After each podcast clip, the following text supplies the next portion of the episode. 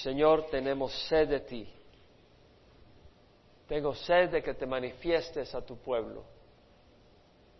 Tenemos sed, Señor, que tú les hables a cada uno, que tú arrebates los corazones de cada uno, para que se puedan enamorar de ti, Señor, y puedan sentir una pasión por ti, y puedan dar cada uno su vida a ti, porque nuestra vida en tus manos es lo más precioso que puede ocurrir, Señor.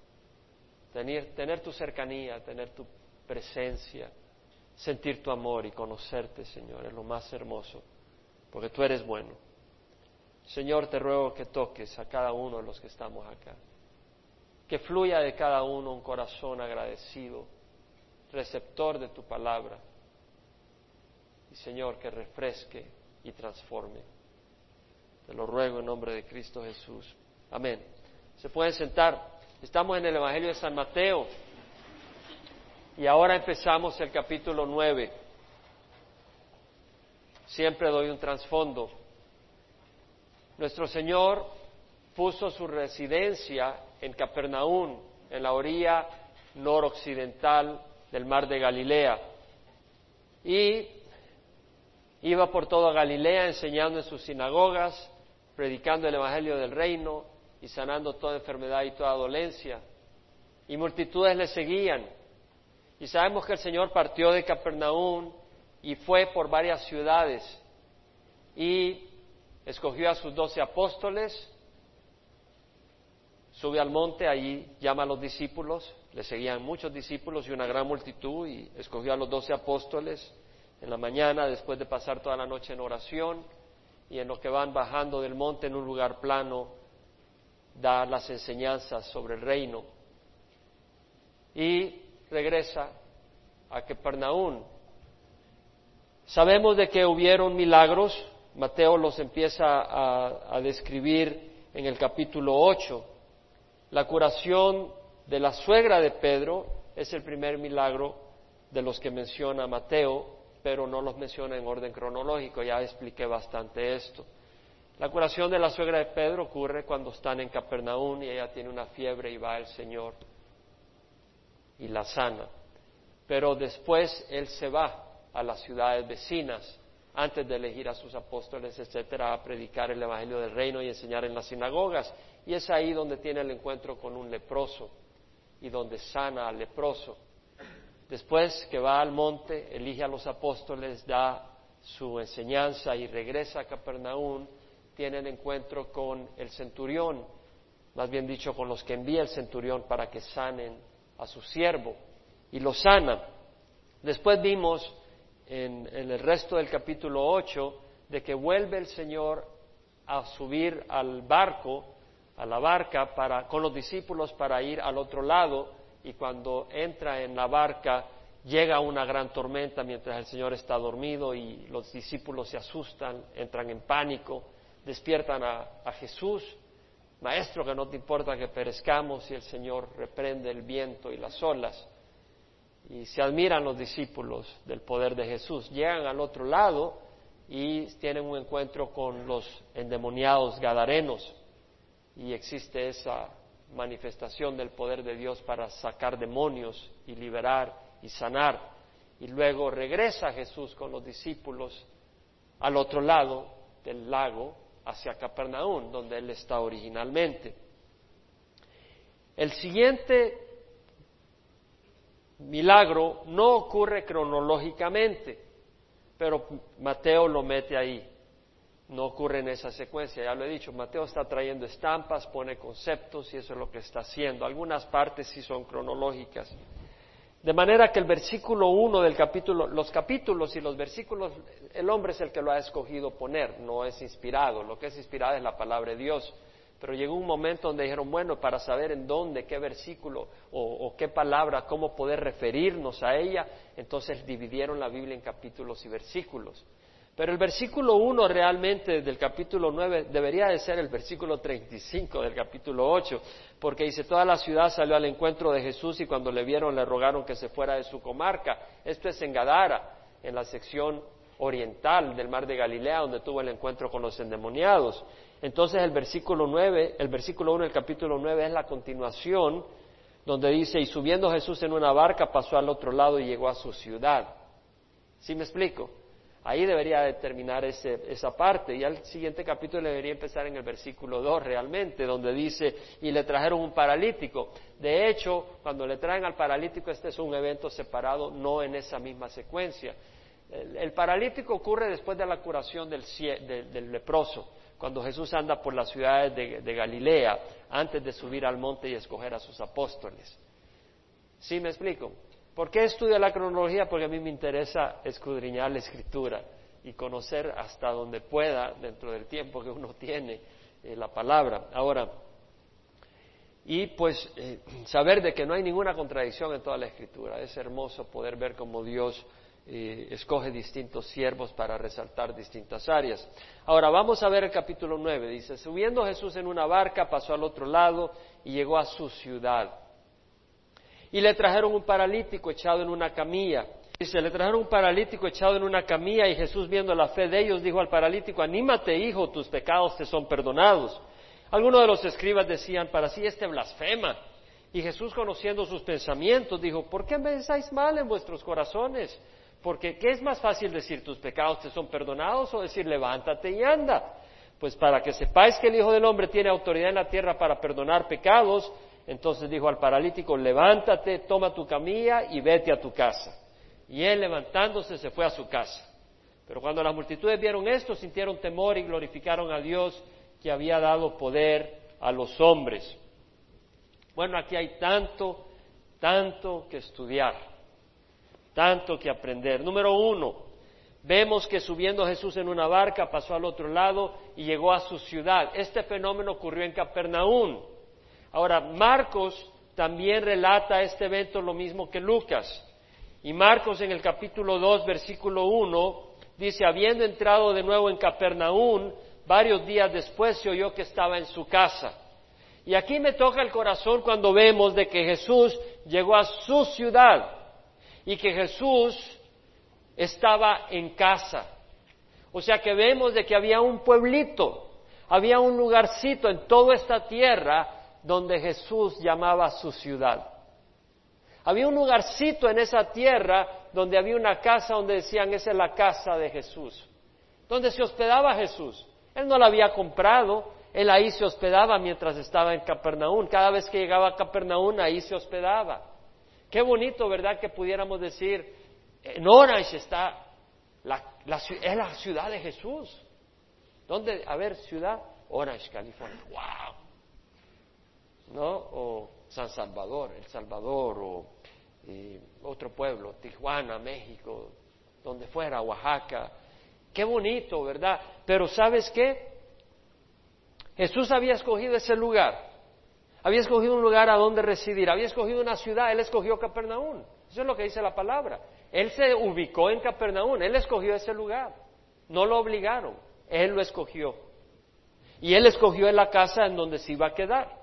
Y Jesús había escogido a Capernaum para residir ahí, ¿no? Había escogido a Capernaum para hacer milagros ahí. Había escogido a Capernaum para revelar las verdades del reino. Había, escogido a para mostrar su poder, poder sanador. Había escogido a para dar consuelo y sanidad y esperanza. Y Jesús lo hacía también desde esa casa. De hecho, con todas las multitudes tenía que esconderse, tenía que salir afuera a algún lugar para orar cuando quería orar, porque todo el mundo no lo dejaba en paz, estaba ocupadísimo siempre, pero había escogido ese lugar. Y Jesús te ha escogido a ti y ha escogido este, esta congregación para que seamos la casa del Señor. Jesús nos ha escogido a nosotros para ser la casa del Señor, para residir ahí, Jesús ha escogido nuestras vidas para hacer milagros en ellas y en medio de ellas. Jesús ha escogido nuestras vidas para revelar las verdades del reino a otros. Jesús ha escogido nuestras vidas para darle ánimo a otras personas. Jesús ha escogido nuestras vidas para dar consuelo y sanidad a otras personas. Qué privilegio el que el Señor nos ha dado. Qué privilegio que el Señor nos ha escogido. Todo lo que el Padre me da vendrá a mí y el que viene a mí de ninguna manera lo echaré afuera, dice el Señor. Dios nos ha escogido a nosotros como su casa. Dios nos ha escogido a nosotros como su ciudad. Si nosotros entendiéramos el privilegio que tenemos de ser la casa del Señor, de ser la ciudad que el Señor ha escogido para revelar su amor a otros, para habitar con nosotros, para mostrar su poder, para dar vida eterna, para dar esperanza, si pudiéramos entender lo que el Señor ha hecho. Dios nos ha escogido. Si alguno me ama, dice el Señor, guardará mi palabra, y mi Padre le amará y vendremos a Él y haremos con Él morada. El Señor lo dijo, y nosotros le amamos. Estamos guardando su palabra. Buscamos amarle, buscamos servirle, buscamos de Él, buscamos caminar en rectitud. Claro, son luchas, dificultades, pero estamos ahí. Y el Señor dice, mi Padre le amará y haremos morada con Él. Pablo dijo, ¿no sabéis que vuestro cuerpo es templo del Espíritu Santo que está en vosotros, el cual tenéis de Dios? Somos templo del Espíritu Santo que está en nosotros, el cual tenemos de Dios. Y vemos pues que Jesús en Capernaum está ahí, en su casa, siendo usado por Dios Padre poderosamente. Porque vemos que le traen un paralítico echado en una camilla. Y Marcos dice que se reunieron muchos, tanto que ya no había lugar ni aún a la puerta y él les exponía la palabra. Lo que hacía Jesús era exponer la palabra, enseñar la palabra de Dios. Claro, Sabemos de que es importante predicar el Evangelio, pero hay que enseñar la palabra de Dios. Enseñar toda la enseñanza de Dios, todo el consejo de Dios. Dice Lucas que allí había sentado algunos fariseos y maestros de la ley que habían venido de todas las aldeas de Galilea. Claro, él había iba por todo Galilea. ¿En qué momento ocurrió esta curación del paralítico? Como dije, cuando Jesús, después de sanar a la suegra de Pedro, salió por las ciudades de Galilea, antes de ir al monte, a donde escogió a los discípulos, a los apóstoles, andaba por esas áreas y en una de esas pasadas volvió a pasar por Capernaum y ahí es donde ocurre ese milagro. Y vemos de que ahí venían de las aldeas de Galilea porque le habían oído, pero venían de Judea porque Jesús ya había estado en Judea ministrando y venían de Jerusalén y el poder del Señor estaba con él para sanar, dice Lucas. ¿Y por qué estaban ahí estos maestros de la ley, estos fariseos, conocedores de la ley? ¿Qué tenían que aprender de Jesús? Mucho. Jesús traía una enseñanza que jamás habían oído. Hablaba con poder y autoridad y el poder de Dios para sanar estaba con él. Ellos estaban intrigados sobre todo que muchas de sus enseñanzas confrontaban las tradiciones de los fariseos, pero esas tradiciones eran malas interpretaciones de las escrituras y habían tratado de buscar su propia justicia con legalismo y poniendo cargas y pesas que lo que hacían era esclavizar al pueblo de Dios en vez de libertarlo. Y estaban motivados con hipocresía y con engaño, con falsedad, con una religión externa y no con una realidad de acuerdo al corazón de Dios. Entonces vemos de que ellos estaban ahí queriendo ver, queriendo entender, sorprendidos, viendo lo que estaba pasando, analizando, y algunos de ellos buscando y encontrando salvación en Jesús. Pero otros eh, ahí como, bueno, vamos a ver en qué hallamos mal a este hombre, porque esto, esto es distinto a lo que estamos acostumbrados, y sobre todo que la popularidad va para él. Ahora vemos en Lucas 5, que también nos da una narración muy especial, digo especial en el sentido que más detallada, Mateo no entra con tanto detalle, todo lo que dice es palabra de Dios, pero Lucas él es médico. Y Lucas es más detallado, poco más científico y pone más los detalles.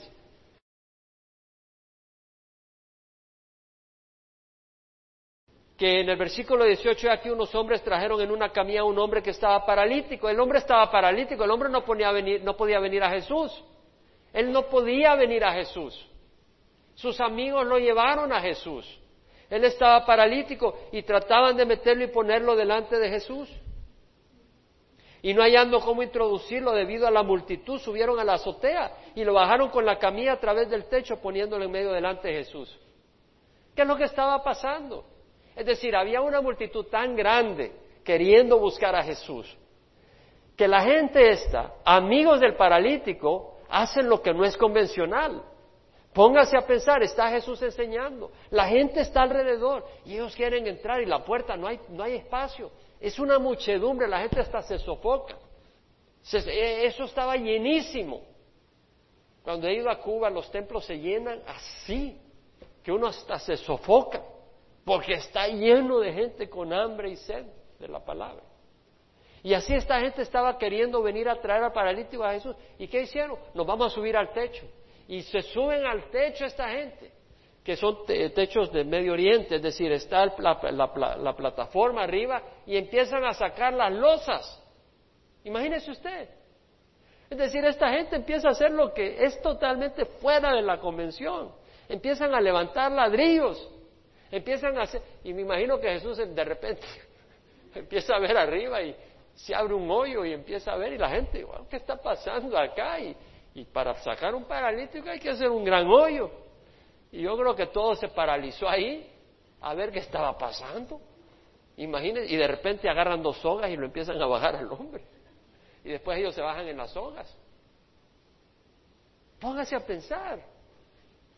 Este hombre está hablando palabras de vida, este hombre es un rabino, un profeta, y esta gente viene y a mí qué me importa, yo tengo que traer a mi amigo a los pies de Jesús. Este hombre no podía venir a Jesús. Estos amigos son verdaderos amigos. Hicieron lo imposible por llevar a su amigo paralítico a Jesús. Que Dios nos dé ese corazón para llevar a nuestros amigos paralizados por el pecado a Jesús. Por supuesto que el paralítico quería ser sano, porque hay algunos que no quieren ser llevados a Jesús. Pero hemos probado, hemos intentado, hemos buscado llevar a Jesús a nuestros amigos. Que Dios nos dé ese corazón. Ahora vemos que Jesús, viendo la fe de ellos, dijo, hombre, tus pecados te son perdonados. A Jesús le agrada que tengamos fe. A Jesús le agrada que creamos que Él es bueno a Jesús le agrada que creamos que Él quiere sanar. A Jesús le agrada que creamos que Él quiere bendecirnos, porque Él es bueno, perdón, Él es bueno, Él quiere sanarnos y Él quiere bendecirnos.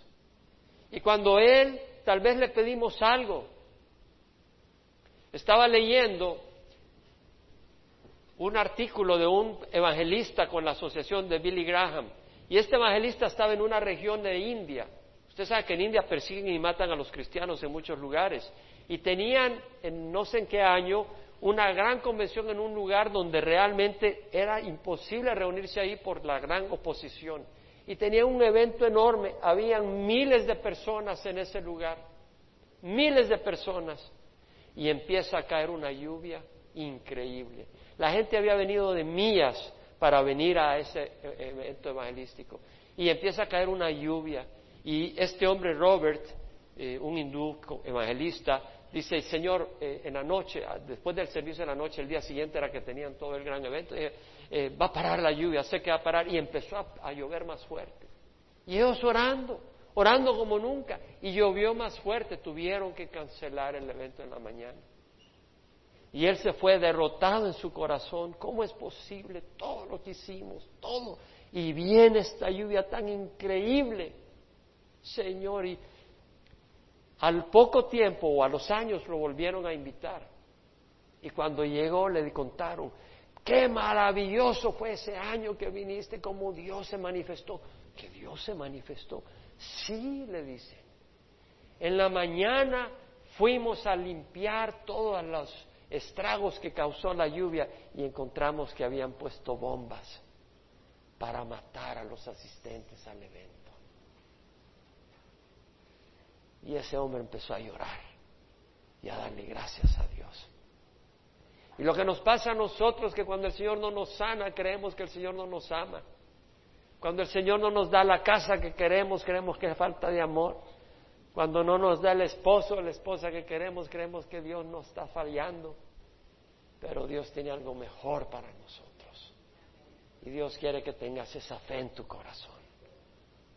Tener fe, porque esa fe es la que le agrada a Dios. Y vemos que Jesús, viendo la fe de ellos, dijo, hombre, tus pecados te son perdonados. Los escribas y fariseos comenzaron a discurrir en su mente. ¿Quién es este que habla blasfemias? ¿Quién puede perdonar pecados sino solo Dios? Y aquí es lo que quiero hablar, porque muchos venimos de la tradición y algunos van a decir, ah, este ya viene a atacar la tradición.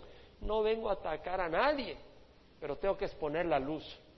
Y sobre todo que hay muchos que vienen de la tradición como este servidor y hay áreas donde quedan confundidos y no tienen luz. Y quiero hablar un poco sobre quién tiene autoridad para perdonar pecados. Porque esa autoridad no ha sido dada a los sacerdotes católicos. Esa autoridad la tiene Dios. Y quiero hablar un poco sobre eso. Número uno, quiero hablar aquí de que Jesús perdonó pecados. Pero, ¿qué pasó? Usted sabe que Jesús solo perdonó pecados aquí. ¿Por qué razón?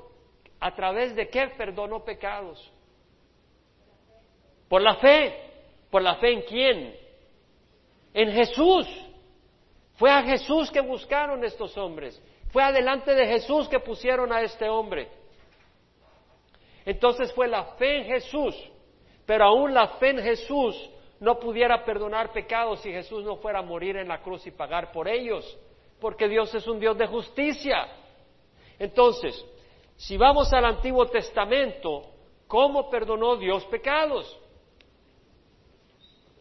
Dios no puede decir, al Tim Marín de dos güey, a ti te perdono y a ti no. Dios no va a hacer eso. Lo que Dios hace, Él estableció un sistema de sacrificios.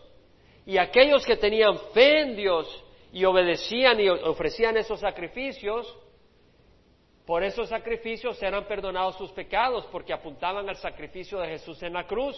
Pero era la fe y la obediencia a Dios la que traía ese perdón, a Dios. Cuando viene Jesús, Él cambia las cosas, porque Él es el cumplimiento de la ley. Él es el representante, las, las ovejas, los corderos, eran los representantes de Jesús.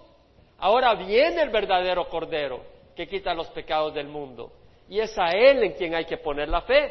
Cuando estos hombres ponen la fe en Jesús, Dios los perdona porque es solamente a través de la fe en Jesús que hay perdón de pecados. No hay otro nombre bajo el cielo dado a los hombres bajo el cual el hombre sea salvo, dice la palabra del Señor.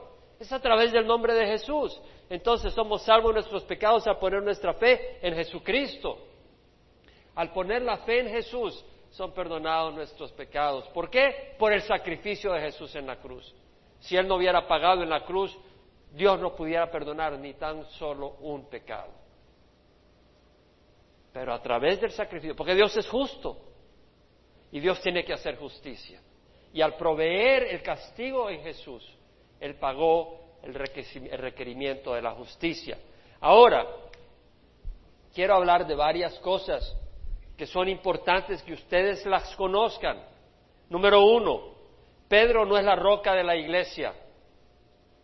¿Por qué? Porque quien establece que hay que confesarse con un cura es el Papa. Pero quiero decirle que Pedro no es el primer Papa. Pedro no es la roca de la iglesia. Lo digo con respeto, pero lo digo con la autoridad de la Escritura.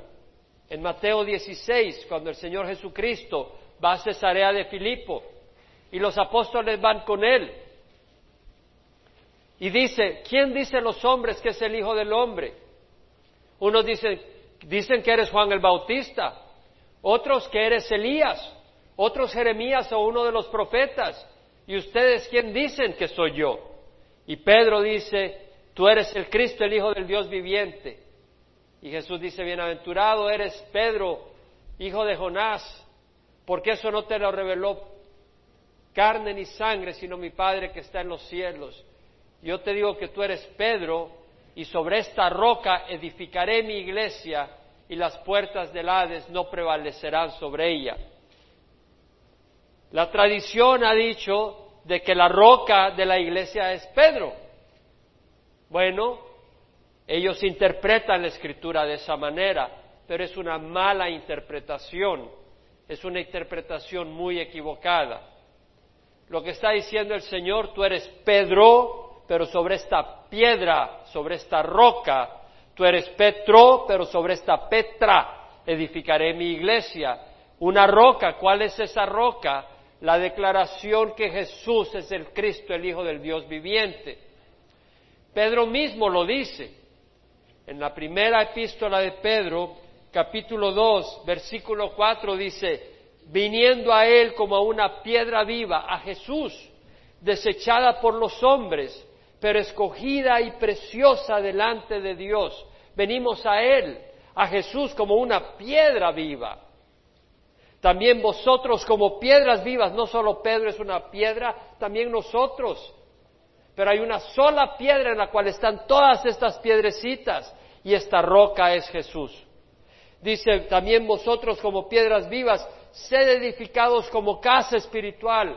Somos la ciudad, somos la casa donde habita Jesucristo. Sed edificados como casa espiritual para un sacerdocio santo. Hermanos, somos llamados a ser santos. Hemos sido librados del pecado por el poder de la cruz.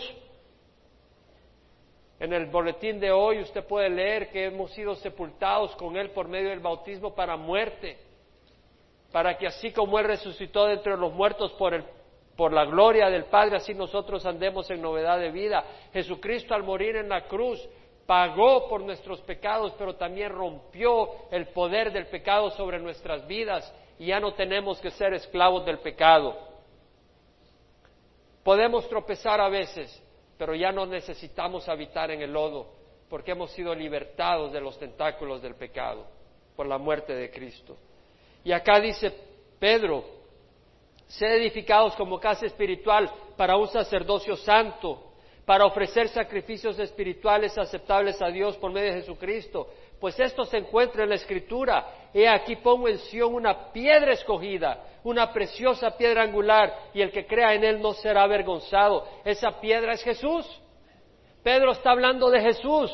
Pedro, que dice la Iglesia Católica es la roca, Jesús mismo dijo a través de Pedro que Jesús es la roca, porque Pedro fue inspirado por el Espíritu Santo. Y vemos que dice, el que crea en Él no será avergonzado. Este precioso valor es para vosotros los que creéis. Si tú crees en Jesús, no vas a ser avergonzado. No vas a ser, oh, vas a sufrir, pero no vas a ser avergonzado. ¿Fue acaso Jesús avergonzado en la cruz? No. Fue insultado, se burlaron de Él, pero Él mostró su gloria. ¿Fue acaso Esteban avergonzado cuando lo apedrearon? Oh, sufrió, fue insultado, fue despreciado, pero ante los ojos de Dios fue exaltado y glorificado como un gran siervo de Dios. se ha convertido y piedra de tropiezo y roca de escándalo. Entonces vemos el mismo Pedro en el capítulo 5, dice, a los ancianos entre vosotros exhorto yo, anciano como ellos. Pedro no dice el papa principal, la cabeza de todos, no, dice anciano como ellos uno de ustedes. La roca es Jesucristo. Vamos a Mateo 16, hay otra área donde la Iglesia Católica ha confundido. Porque luego dice el Señor, yo te digo que tú eres Pedro y sobre esta piedra edificaré mi iglesia y las puertas del Hades no prevalecerán sobre ella. Y luego dice, y yo te, y yo te daré las llaves del reino de los cielos y lo que ates en la tierra será atado en los cielos, y lo que desates en la tierra será desatado en los cielos. Entonces dicen, bueno, San Pedro tiene las llaves de los cielos, ¿verdad? Y hasta hacen a veces chiquilladas que cuando uno ya se va a morir, ahí llega San Pedro. A ver, como que San Pedro dice, bueno, vamos a ver cómo te portaste. Ya llega con su gran bata para examinarlo a uno, si lo va a dejar pasar o no. ¿Qué quiere decir las llaves del reino de los cielos? La llave es la llave que abre una puerta. Y para entrar al reino de los cielos hay que entrar por esa puerta. ¿Cuál es esa puerta? ¿Quién? Jesús. ¿Y cómo se llega a esa puerta? ¿Cómo se abre esa puerta? ¿Por medio de qué? ¿De qué? No, la fe, sí, pero la fe en qué? En su palabra. ¿Y esa palabra cuál es? El Evangelio. Hay una palabra específica de cómo recibir a Jesús, cómo entrar al reino de los cielos. ¿Qué es lo que dice Pedro? ¿Qué es lo que dice Pablo? Vamos a ir a Romanos 10. Vamos a Romanos capítulo 10, versículo 8. Dice, cerca de ti está la palabra, en tu boca y en tu corazón, es decir, la palabra de fe que predicamos. Que si confiesas a Jesús por Señor y crees en tu corazón que Dios lo resucitó de la muerte, serás salvo. Porque con el corazón se, se cree para justicia y con la boca se confiesa para salvación. Entonces, ¿Qué se requiere para ir al reino de los cielos? ¿Ir a donde Pedro? No. ¿Qué se requiere? Confesar a Jesús por Señor y creer en el corazón que Dios lo resucitó de la muerte. Esa es la llave del reino de los cielos.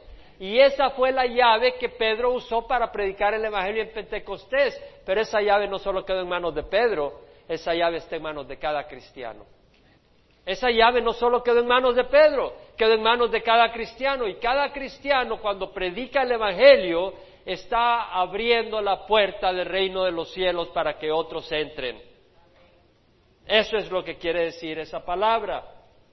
Entonces vemos que dice, todo el que cree en Él no será avergonzado porque no hay distinción entre judío y griego, pues el mismo Señor es Señor de todos, abundando en riqueza para todos los que le invoquen porque todo el que invoque el nombre del Señor será salvo. Esa es la llave, invocar al nombre del Señor. Pero Pablo dice, ¿cómo invocarán a aquel en quien no han creído? ¿Y cómo creerán en aquel de quien no han oído? ¿Y cómo oirán a aquel sin que haya quien les predique? ¿Y cómo les predicarán si no son enviados? Por eso dice la palabra, cuán hermosos son los pies de los que llevan el Evangelio del bien porque el que lleva el Evangelio del bien está llevando la llave del reino de los cielos. Y ese Evangelio es que Cristo murió por nuestros pecados. Y al poner nuestra fe en Jesús y declarar a Jesús como Señor de nuestras vidas y creer que Dios lo resucitó de la muerte, somos salvos. Que Jesús, hablándole a los discípulos, por el versículo 1 dice, en aquel momento se acercaron los discípulos a Jesús y Jesús les habla. Y en el versículo 18 dice, en verdad os digo a todos sus discípulos, lo que atéis en la tierra será atado en el cielo, y con lo desastéis en la tierra será desatado en el cielo. Además os digo que si dos de vosotros se ponen de acuerdo sobre cualquier cosa aquí en la tierra, reunidos en mi nombre, ahí yo estoy en medio de ellos. Entonces vemos que el Señor está dándole autoridad a todos sus discípulos. De hecho, le está dando autoridad para perdonar pecados. Ya le voy a explicar cómo.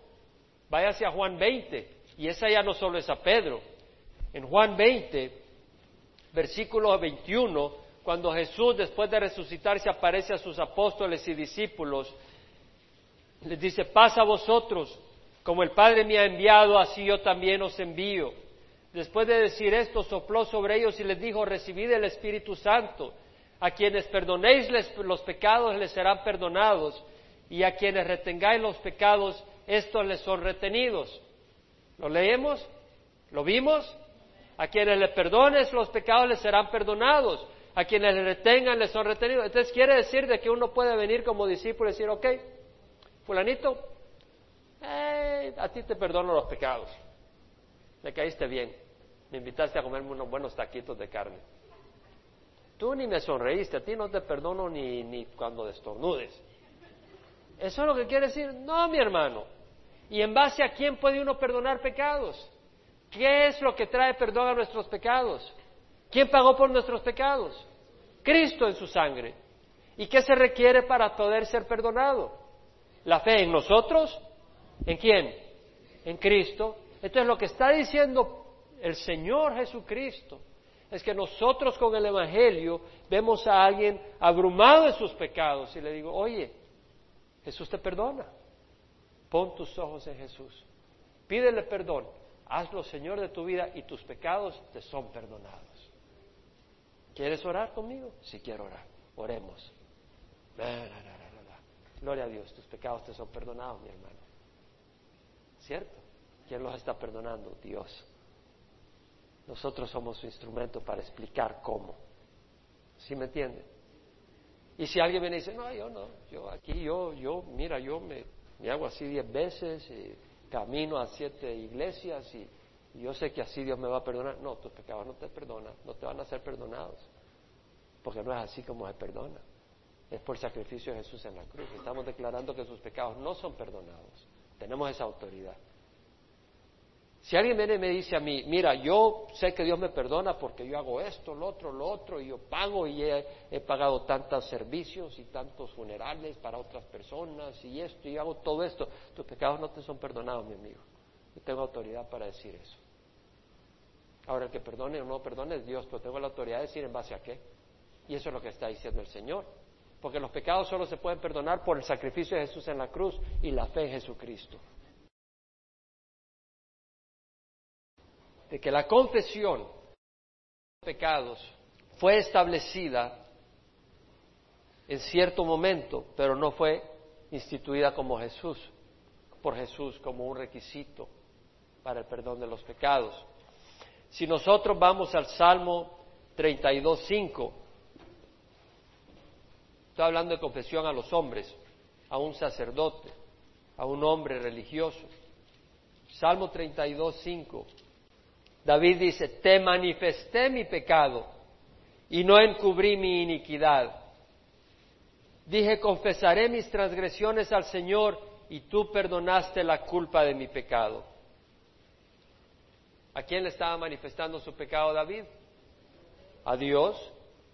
En el capítulo 51, Salmo 51, versículo 4 dice, contra ti, contra ti solo he pecado y he hecho lo malo delante de tus ojos, de manera que eres justo cuando hablas y sin reproche cuando juzgas. Entonces vemos que la confesión es hacia Dios. Ahora, si yo le he dado un trompón a alguien, ¿sabe lo que es un trompón? Un golpe a alguien, pues tengo que decirle, perdóname, ¿cierto? Digo, bueno, yo, yo solo con Dios, yo con Dios, pero, pero si tienes un corazón arrepentido vas a ir a decir, perdóname. ¿Sí me explico? Es decir, o si tú has robado, dice, bueno, yo me confieso con Dios. Bueno, ¿y qué haces con los dos mil dólares en tu pocket? No, no, ya me confesé con Dios, no, pero devuélveselo y pídele perdón al muchacho este. Me explico, no, no, y si alguien le debe los dos mil dólares, no me vinieron a decir a mí, no es conmigo.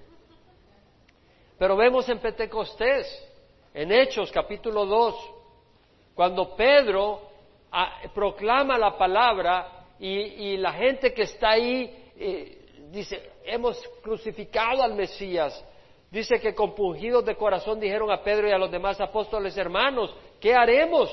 Y Pedro les dijo, arrepentíos y sed bautizados cada uno de vosotros en el nombre de Jesucristo para perdón de vuestros pecados y recibiréis el don del Espíritu Santo. ¿En dónde dice, y ve y confiésate con los discípulos tus pecados? ¿En dónde dice eso? En ningún lugar. Pedro está diciendo, arrepentíos ante Dios y sed bautizados en el nombre de Jesucristo y recibiréis el don del Espíritu Santo. Posteriormente, cuando Pedro tiene una visión y va a Cornelio para predicar el Evangelio, porque Cornelio era un centurión piadoso que había puesto su fe en Dios y le predica el Evangelio y la fe en Jesucristo. Cuando llega toda la gente de Cornelio está reunida esperando a Pedro y cuando Pedro empieza a predicar, en el capítulo 10, versículo 44 dice, mientras Pedro aún hablaba estas palabras, el Espíritu Santo cayó sobre todos los que escuchaban el mensaje. ¿Qué quiere decir? Que por la fe de esa gente al escuchar, al creer las palabras de Pedro, en ese momento y arrepentidos de corazón, recibieron a Dios y el Espíritu Santo. Pedro no les dijo, bueno, a ver, vamos a hacer una fila. Cada uno me cuenta sus pecados, porque si no, no se salvan. ¿No vemos que lo hace? O cuando Pablo lo, azotan en Filipos con Silas y va a la cárcel y ahí está en la madrugada cantando al Señor y en la mañana hay un terremoto y, el carcelero eh, se iba a matar porque creía que todos los presos habían escapado y dice, no, no te mates. Y, y, él cae a los pies, dice, ¿qué debo de hacer para ser salvo? Y le dice, cree en el Señor Jesús y serás salvo.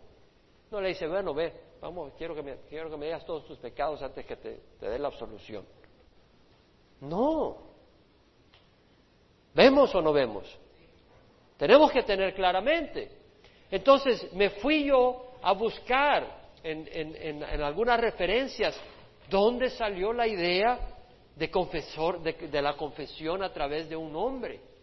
Y me metí a buscar eh, históricamente, había tanta información y aquí y allá, y casi me tiro todo el día buscando eso. Pero dije, pero bueno, a mí no me gusta dar pamplinas, me gusta dar lo que es verdad. Y después de investigar un poco, también tengo un catecismo católico cuando yo estaba en la tradición, el nuevo catecismo para adultos de la edición de 1969. Era un catecismo impreso en España eh, por sacerdotes holandeses. Y decía lo siguiente, hay una sección en la página 439 dice evolución histórica de la penitencia. Ah, evolución. No, estaba hablando del mono, pero quiere decir de que la penitencia no existía al principio, o sea que se evolucionó y de repente había la penitencia, había que irse a, confesar con un hombre, no existía antes, porque evolucionó, no existía antes. Dice, la forma exterior de la penitencia ha sido muy variada en el curso de la historia, es decir, no existía antes, hasta que se le dio la forma actual. Y dice, dice muchas cosas. Pero dice, en los primeros siglos solamente se confesaban tres delitos. La apostasía o idolatría, el homicidio y el adulterio. Cuando se había cometido en público y ocasionando, por tanto, graves escándalos. Eso es dentro de la tradición. Solo tenías que confesar si habías cometido homicidio o adulterio y había habido mucho escándalo. Quiere decir de que si hay, y, después, robo, o sea que antes si tú robabas no tenías que confesarlo. O si calumniabas o te habías emborrachado, o estas cosas no había que confesarlo, solo si era un escándalo público. Este es del catecismo católico. Los otros pecados se, perdonaban por la mutua reconciliación, es decir, si le das un tropón a alguien, llevabas y le decías perdón por la oración, la penitencia privada y las buenas obras. Las buenas obras no perdonan ningún pecado, es la sangre de Jesucristo. Pero el que había cometido públicamente alguno de los tres pecados tenía que confesarlos al obispo y era declarado oficialmente penitente. Tenía que hacer penitencia pública y no podía ser admitido a la comunión. La absolución se impartía el jueves santo, o sea, solo te podía confesar los pecados una vez al año.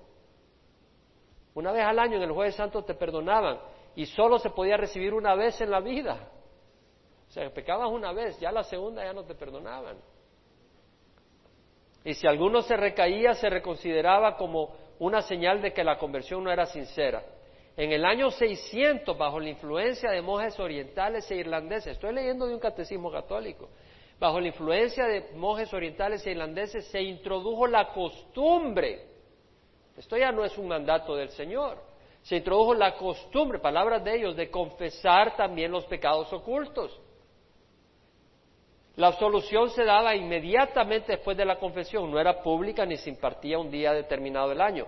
Esta forma moderna, o sea que no fue cuando el Señor, cuando el Señor andaba por acá, pone bien de manifiesto de que todos somos pecadores y no solo los asesinos y adúlteros. O sea que hasta el año, hasta el año 600 o sea, vemos que es una cosa de hombres, no es algo establecido por el Señor. Más adelante, en el año 1215, el Papa Inocente III, el papado es del año 1198 a 1216, instituyó el mandamiento de la confesión de pecados ante un sacerdote una vez al año, hasta el año 1215.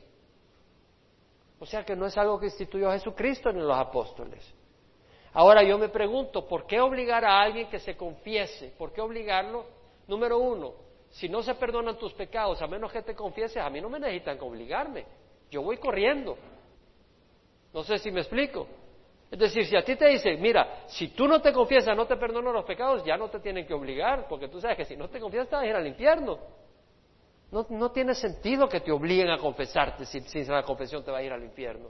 ¿Y qué pasa si te confiesas a los tres días cometiste alguna falla? ¿A dónde te vas a ir? Además no hay pecados veniales y aquí y allá. Esa división nunca la establece la Biblia. Es decir, si llega alguien a tu casa y dice, oye, te voy a dar una carne muy rica, está buena, fresca, y te la sirven y está llena de gusanos y todo, y oye, ¿y esto que está acá? ¿Cómo es esta cosa? Bueno, no, hay carne muy buena, pero hay unos gusanitos que se colaron, pero tú no te comas los gusanos, tú no te la comes. Y lo mismo nosotros, aparte de la sangre de Cristo, y hay gusanos, aunque hayan buenas obras. Entonces, es por la sangre de Cristo que somos aceptados. En el libro Church History in Plain Language by Bruce Shelley, me puse a investigar sobre este papa, porque si este papa es el que establece que había que confesarse una vez al año y que era obligatorio, dije, voy a, voy a saber sobre este hombre, quién es este hombre, y me puse a investigar. Y me fui a varias referencias. En el libro Church History in Plain Language by Bruce Shelley, leemos de que lo siguiente, que el Papa Inocente III anunció que el sucesor de Pedro es el vicario, es decir, el representante de Cristo. En sus propias palabras, él dijo, Inocente III, que el sucesor de Pedro es el representante de Cristo y ha sido establecido como mediador entre Dios y el hombre. ¿Qué es lo que dice la Biblia? Solo hay un mediador entre Dios y los hombres, Cristo Jesús hombre. Y dice, debajo de Dios, pero más allá del hombre, dice. Que el Papa es más allá que el hombre. Menos que Dios, pero más que hombre que ha de juzgar a todos y ser juzgado por nadie. Por eso, todos los abusos que han existido, porque han tomado una posición de que nadie los puede juzgar, pero ellos pueden abusar y juzgar todo. Le dijo a los príncipes de Europa que el papado era como el sol y los reyes del imperio romano como la luna. Como la luna recibe su luz del sol, los reyes derivaban su poder y autoridad del papa. No, mis amigos. Los reyes reciben autoridad de Dios. Dios es el que establece los gobernantes. Y dice, bueno, ¿y por qué tenemos a este presidente? Porque el Señor a veces te da el presidente que tú quieres. Pero es Dios quien, quien, les, quien los va a traer a cuentas un día. Pero no es el Papa. En ese tiempo el Papa tenía más autoridad que los reyes. La arma primera del Papa para doblegar a los campesinos y príncipes en ese tiempo era la amenaza de excomunión. Es decir, si no obedeces, te excomulgas. Si sabes que te excomulgas, te vas a ir al infierno. Él podía pronunciar anatema a una persona separándolo de la iglesia y privándolo de la salvación, bueno, según ellos. Después de que un obispo, cuando te, te excomulgaban, el obispo leía la sentencia de excomunión tocaban la campana como si fuera para un funeral, cerraban un libro y se apagaba una candela. Y ya quería decir que estaba excomulgado, listo para ir al infierno. Expulsaban al culpable. Y si ese culpable llegaba a misa, se le expulsaba de la misa. Sal, sal, sal, sal. O paraban la misa. Y al morirse le negaban sepultura cristiana. La segunda arma del arsenal del Papa era la interdicción. Esto yo no sabía de esto. La interdicción quiere decir suspensión. Si la, excomunión iba dirigida a una persona, pero la interdicción iba a toda una nación. Dice, si el Papa, es decir, consistía en la suspensión de todo servicio público de adoración en las tierras de reyes desobedientes al Papa. Es decir, que si había una tierra, una nación, un imperio que no quería obedecer al Papa, el rey, el Papa ponía una interdicción en, esa nación, quiere decir que los sacerdotes, los monjes, no celebraban matrimonios, no celebraban bautizos, no, no enterraban a los muertos. Ese era el castigo, porque un rey fuera rebelde al Papa, todo el mundo sufría. En la historia de la cristiandad, en el manual de Ederman, dice que Inglaterra fue puesta bajo interdicción en el año 1208, cuando estaba eh, Inocente III. De manera que la Iglesia rehusó oficiar casamientos, bautizos y sepultura cristiana a la gente en Inglaterra. Entonces el rey John o Juan retalió confiscando, le quitó todos los terrenos a la iglesia y expulsó a la mayoría de los obispos de la Inglaterra. Entonces el Papa lo excomulgó. Y en el año 1212 declaró que el trono inglés está libre y disponible y llamó a, Francia para que invadiera Inglaterra. Esos eran los líderes espirituales. Existía lo que se llamaba el concilio laterano y existió el cuarto concilio laterano bajo el Papa Inocente III. Él ahí estableció, habían 1200 obispos, eh, líderes de monasterios, príncipes, representantes de reyes de distintos lugares, y dieron 70 decretos en ese concilio religioso católico. Y uno de ellos era el requisito que todos los miembros de la iglesia, todo creyente, se confesara y comulgara una vez al año. Y también hizo un llamado a una nueva cruzada militar. En ese tiempo los papas establecían guerras, las cruzadas. Y no solo eso, uno de los, de los decretos fue que a los judíos no los permitieran salir a la calle la Semana Santa. No podían salir, estaban castigados. No podían salir a la calle y no podían tener ninguna posición administrativa en el, en el gobierno local. El Papa declaró eso. Ahora, ¿es eso consistente con lo que Jesús vino a enseñar? No. Entonces, ¿dónde está la autoridad de los hombres que establecieron estas cosas? No viene de la Biblia y no viene del Espíritu Santo, porque vemos el carácter y la naturaleza eh, mundana de estos hombres y no vamos a tenerle miedo. Este es un poco de historia. Porque sé que muchos de ustedes, ¿verdad? Tal vez dicen, bueno, pero hay que irse a confesar. ¿Dónde dice eso? Vayan a confesarse con el Señor. Yo, a mí yo no estoy interesado en oír todos sus chambres. Cuéntenle al Señor. Vamos a cubrir a Mateo. Cuando Jesús se fue de ahí, capítulo 9, versículo 9 al 13, vio a un hombre llamado Mateo sentado en la oficina de los tributos y le dijo, sígueme y levantándose le siguió. Aquí está Mateo, en la oficina de los tributos, estaba haciendo su negocio. Los, los cobradores de impuestos cobraban lo que podían, cobraban lo que el gobierno Roma pedía y además lo que además podían sacar. Eran ladrones, eran ladrones. Y Mateo era uno de ellos. Y Jesús no lo llama cuando está todo santito en la iglesia. Jesús lo llama cuando está ahí haciendo su negocio y aquí, sí, 100 pesos más. Y Jesús lo voltea a ver y, dice, sígueme. Llamó. Dejó todo, dice la palabra. Qué bonito, ¿verdad? Lo agarró infraganti. ¿Sabe? Estaba en la mera mera ahí haciendo su negocio y viendo cómo le sacaba dinero y ve a Jesús pasar. Y cuando Jesús se fija en él, le dice, sígueme. Dice, wow, eso es mucho mejor que todo este dinero. Y además me voy a dormir con la conciencia tranquila. Y hizo un gran banquete, dice la palabra del Señor. Lucas dice eso. Porque Mateo, muy, muy, muy humilde, no dice que le hizo un gran banquete a Jesús. Porque cualquiera de nosotros dice, ah, sí, oh, yo cuando me invitó, yo le hice un gran banquete. Ah, estamos ahí, nos damos el taco, pero Lucas no. Lucas, eh, Mateo no, pero Lucas en su humildad, eh, Mateo en su humildad no lo dice, pero Lucas sí lo dice en capítulo 5.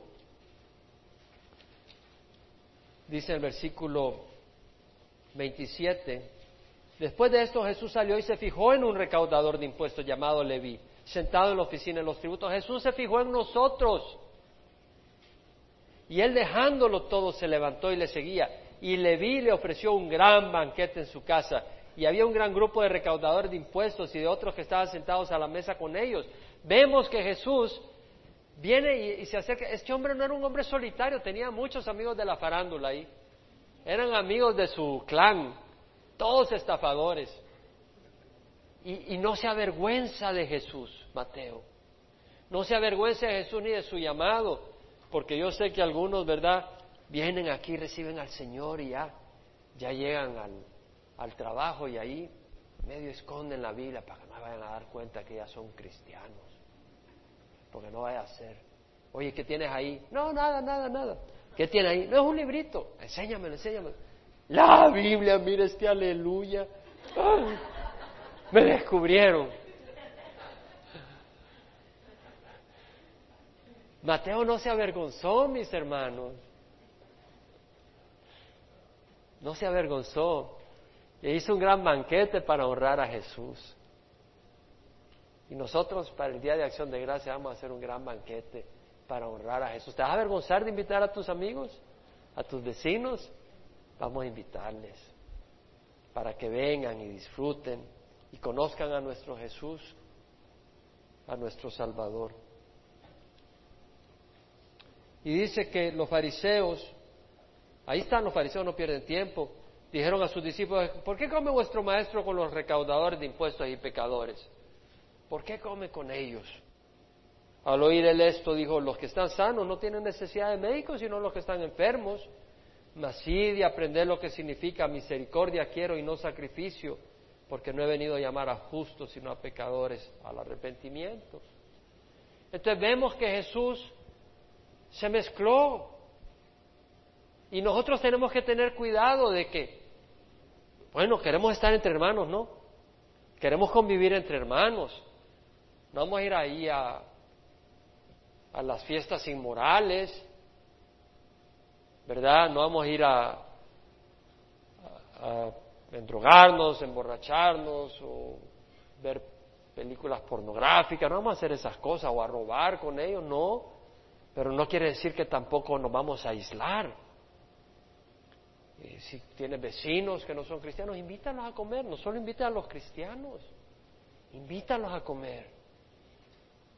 Y si dicen una palabrota, recuerda que Dios tiene que tocarlos primero. O sea, no puedes esperar que empiecen a actuar como cristianos. Tienes que entender que son pecadores. Ahora tienes que ser sabio. No vas a traer un inmoral a tu casa, ¿verdad?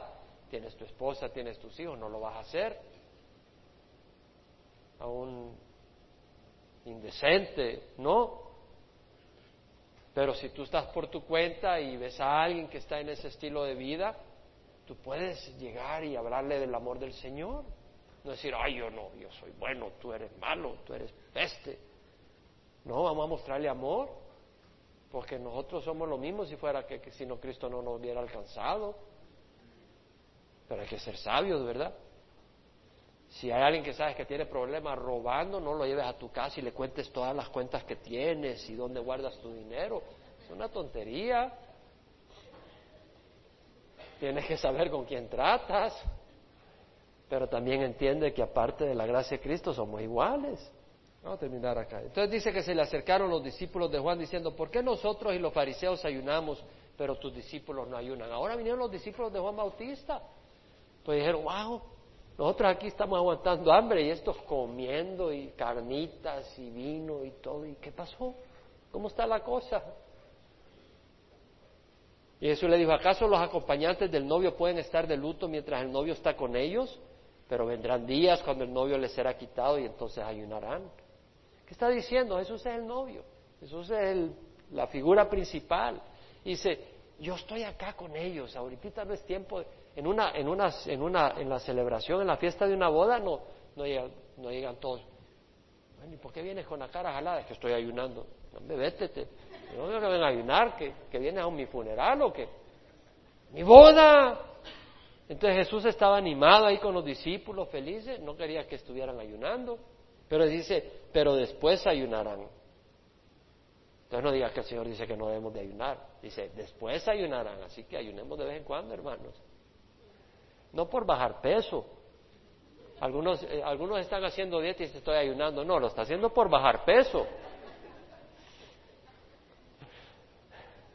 Pero a veces hay que ayunar, afligirse, buscar del Señor. Y luego dice el Señor, nadie poniendo un remedio de tela nueva en un vestido viejo. O sea, si tú pones tela nueva, tú sabes que la tela nueva se encoge, ¿verdad? Y si tienes un vestido viejo ya bien curtidito, que ya no encoge nada, y le pones el remiendo, cuando se moja, va a encoger y va a romper. Dice, nadie pone un pedazo de tela nueva en un vestido viejo porque el remiendo al encogerse tira del vestido y se produce una ruptura. Bueno, el Señor no era sastre, Dice, bueno, ¿y qué era? ¿Sastre la cosa? ¿Cómo está la cosa acá? No, pero el Señor está enseñando algo. Vamos a ver. Y dice, nadie echa vino nuevo en odres viejas, la odre es de cuero. Entonces tú echas el vino y produce ese, ese gas carbónico y entonces estira el cuero, cuando es vino nuevo con odre nueva. Pero ya una vez está estirada la odre y tú usas el, el vino viejo y luego le echas vino nuevo, vuelve a fermentar y empuja más y ya se rompen las odras. Dice, nadie echa vino nuevo en odres viejas, porque entonces se rompen las odres y se pierde el vino. Sino que se echa vino nuevo en odres nuevas y ambas se conservan. El Señor no está hablando de tela, mi hermano, ni está hablando de vino. Lo que está diciendo el Señor es, yo no he venido a remendar el Antiguo Testamento. Yo no he venido a remendar la ley de Moisés. Yo he venido a traer un nuevo pacto el pacto a través de la fe en Jesucristo. Antes era a través de las obras, pero ¿quién las cumple? Todos la rompen constantemente. Y dice el Señor, he traído un nuevo pacto, salvación por la fe en Jesús y por la sangre derramada. Amén. Vamos a pararnos. Padre, te damos gracias por tu palabra, porque refleja nuestro corazón, Señor porque nos enseña, nos nutre, porque tenemos tu palabra, Señor, para, para conocer, para saber, para entender. No tenemos que depender de hombres que pueden confundirse, que puedan estar eh, impulsados por motivaciones equivocadas, como hemos visto en la historia de la iglesia, Señor, por deseos y ambiciones mundanas pero tenemos tu palabra que es pura y sana. Y nos guía, nos dirige, nos enseña, nos instruye, nos libera. Te damos gracias por tu palabra. Y tal vez alguien aquí que nunca ha recibido a Jesucristo. Tal vez alguien aquí que dice, bueno, yo he tenido tantos pecados y confiésaselos al Señor. Lo puedes hacer aquí ahorita. Y si ya lo has hecho, están perdonados. Y si no lo has hecho, hazlo ahora al Señor. Cierra los ojos y pídele perdón al Señor. Y el Señor te perdona. La palabra del Señor dice, si confesamos nuestros pecados, Él es fiel y justo para perdonar nuestros pecados y limpiarnos de toda injusticia. Él es fiel y justo para perdonar nuestros pecados. Tal vez te le jalaste las greñas a tu hermano, le jalaste las greñas a tu hijo, le jalaste las greñas a tu esposo, o hiciste algo, o dijiste algunas palabras que ni te atreves a decir lo que dijiste, pues acá puedes pedirle al Señor perdón, al Señor, y Él te perdona. Él es fiel y justo para perdonar nuestros pecados y limpiarnos de toda injusticia. Qué bueno. Si tú nunca has recibido a Cristo y lo quieres recibir, levanta la mano y vamos a orar contigo. Si alguien nunca ha recibido a Jesús, todos ya recibieron a Jesús. Yo le animo a que invitemos a aquellos que nunca han recibido a Jesucristo, aquellos que nunca han recibido al Señor. Padre, te damos gracias porque por tus heridas hemos sido sanados. Nos has dado tu espíritu para caminar en espíritu y en verdad, para caminar en santidad. Te ruego que fortalezcas a cada uno, Señor, de acuerdo a tu gracia y de tu amor, y de acuerdo a la necesidad de cada uno. Ayúdale, Señor, a caminar en paz, con gozo. Y así como tú escogiste a Capernaum como tu casa, como tu residencia, tú nos has escogido a nosotros para residir en nosotros y mostrar tu amor, tu gracia. Te damos gracias en nombre de Cristo Jesús. Amén y amén.